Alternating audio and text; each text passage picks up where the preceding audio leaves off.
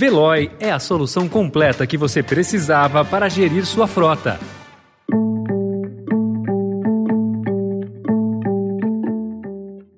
Olá, seja bem-vindo, seja bem-vinda. Começa agora mais uma edição do Notícia no seu Tempo. Esse podcast é produzido pela equipe de jornalismo do Estadão para você ouvir em poucos minutos as principais informações do jornal. Entre os destaques de hoje, pressão política faz presidente da Petrobras deixar o cargo. Crise com Petrobras expõe a ação de Lira e Pacheco por reeleição no Congresso. E a Amazon, que aponta recorde de devastação na Amazônia em cinco meses. Esses são alguns dos assuntos que você confere confere nesta terça-feira, 21 de junho de 2022.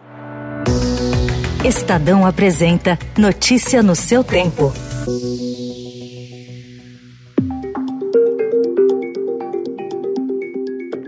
A forte pressão política do Planalto e do presidente da Câmara, Arthur Lira, fez com que José Mauro Coelho deixasse a presidência da Petrobras. A renúncia abriu caminho para que o governo tente acelerar a confirmação do atual secretário de desburocratização do Ministério da Economia, Caio Paes de Andrade, no cargo. Até lá, o atual diretor de exploração e produção, Fernando Borges, comandará a empresa. A cobrança sobre Coelho aumentou após o reajuste da gasolina e do diesel, anunciado no fim de semana semana. A alta dos combustíveis preocupa os integrantes da campanha, a reeleição de Bolsonaro, que chegou a cogitar uma CPI no Congresso. No mercado financeiro, a renúncia se refletiu em alta das ações da petroleira.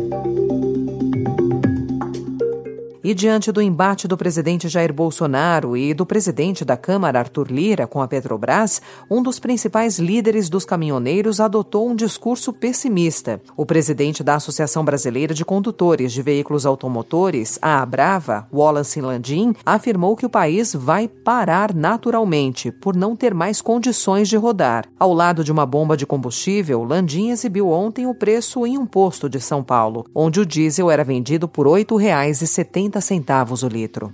O país vai parar naturalmente por não ter condições de rodar. Estou aqui em São Paulo, 300 litros de diesel, R$ 2.610, R$ 8,70 o litro do combustível do diesel. Categoria, vamos acordar.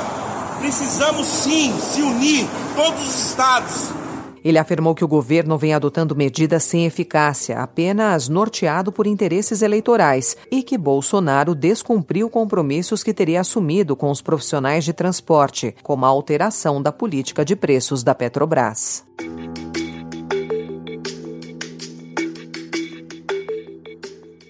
Ainda sobre a Petrobras, o Estadão também destaca hoje que a companhia recolhe menos tributos sobre os seus lucros do que prevê alíquotas tributárias vigentes no Brasil. De 2008 a 2021, a estatal lucrou 403 bilhões de reais e recolheu aos cofres da Receita cerca de 62,7 bilhões de reais de imposto de renda da pessoa jurídica e contribuição social lucro líquido. Os valores são equivalentes a 15,6% do lucro obtido no período. A a alíquota conjunta dos dois impostos cobrada pela Receita é hoje de 34%. Os cálculos são da economista Júlia Braga, da Universidade Federal Fluminense, que defende uma tributação maior da CSLL e a cobrança do imposto de exportação sobre as vendas de petróleo para o mercado externo. A baixa tributação da Petrobras, em um momento em que os seus lucros tiveram forte aumento com a alta do preço do petróleo, ganhou publicidade depois que o presidente da Câmara, Arthur Lira, acenou com a possibilidade possibilidade de dobrar a cobrança de impostos da estatal como resposta ao reajuste do preço do diesel e da gasolina no fim de semana.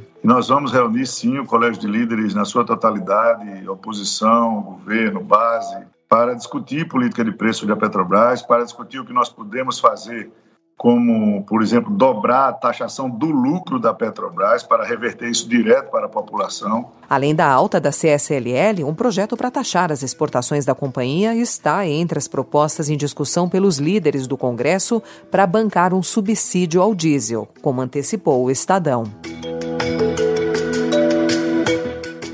E enquanto o país se volta para a sucessão do presidente Jair Bolsonaro, o aumento do poder do Congresso na confecção de leis e na montagem do orçamento da União antecipou a disputa pelo comando da Câmara e do Senado, marcada para fevereiro de 2023. Tanto o presidente da Câmara, Arthur Lira, como o presidente do Senado, Rodrigo Pacheco, estão em campanha para ficar mais dois anos à frente das respectivas casas legislativas. Nos últimos dias, a crise provocada pelo aumento dos preços dos combustíveis expôs os movimentos da dupla pela recondução às respectivas cadeiras. É Lira, porém, quem atua no vácuo de poder do Palácio do Planalto, exercendo funções que extrapolam a de presidente da Câmara. Expoente do Centrão, o deputado chegou a pedir a cabeça do presidente da Petrobras, José Mauro Coelho, que ontem renunciou ao cargo e provocou polêmica no embate com a estatal ao ameaçar até mesmo investigar seus dirigentes por meio de uma CPI.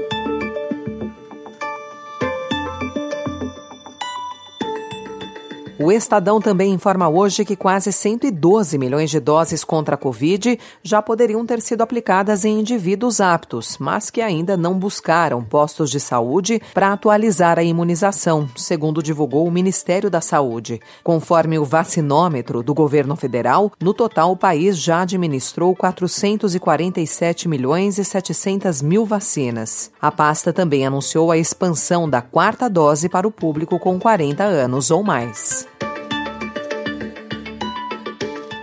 Um ano antes do assassinato do indigenista Bruno Pereira, a Polícia Federal recebeu um dossiê que aponta como crime de mando uma outra morte violenta na região do Vale do Javari, a do também indigenista Maxiel Pereira dos Santos. Ele e Bruno eram parceiros no combate à exploração ilegal na terra indígena. A investigação feita pela família e entregue à Polícia Federal em 2021 aponta que o crime foi encomendado por narcotraficantes, pescadores e garimpeiros que atuam na fronteira fronteira com a Colômbia e Peru. A Polícia Federal informou em nota na sexta-feira que os assassinatos de Bruno e do jornalista não foram encomendados. Após críticas pela agilidade da conclusão, mudou de posição e disse que segue investigando. Aliás, nos primeiros cinco meses de 2022, a Amazônia Legal registrou um recorde de desmatamento. Em 151 dias foram derrubados 3.360 quilômetros quadrados de floresta, aponta levantamento do Instituto do Homem e Meio Ambiente da Amazônia, o IMAZON, divulgado nesta sexta-feira. A área desmatada é a maior em 15 anos. Procurado pela reportagem, o Ministério do Meio Ambiente não comentou os dados até as 8 horas da noite de ontem.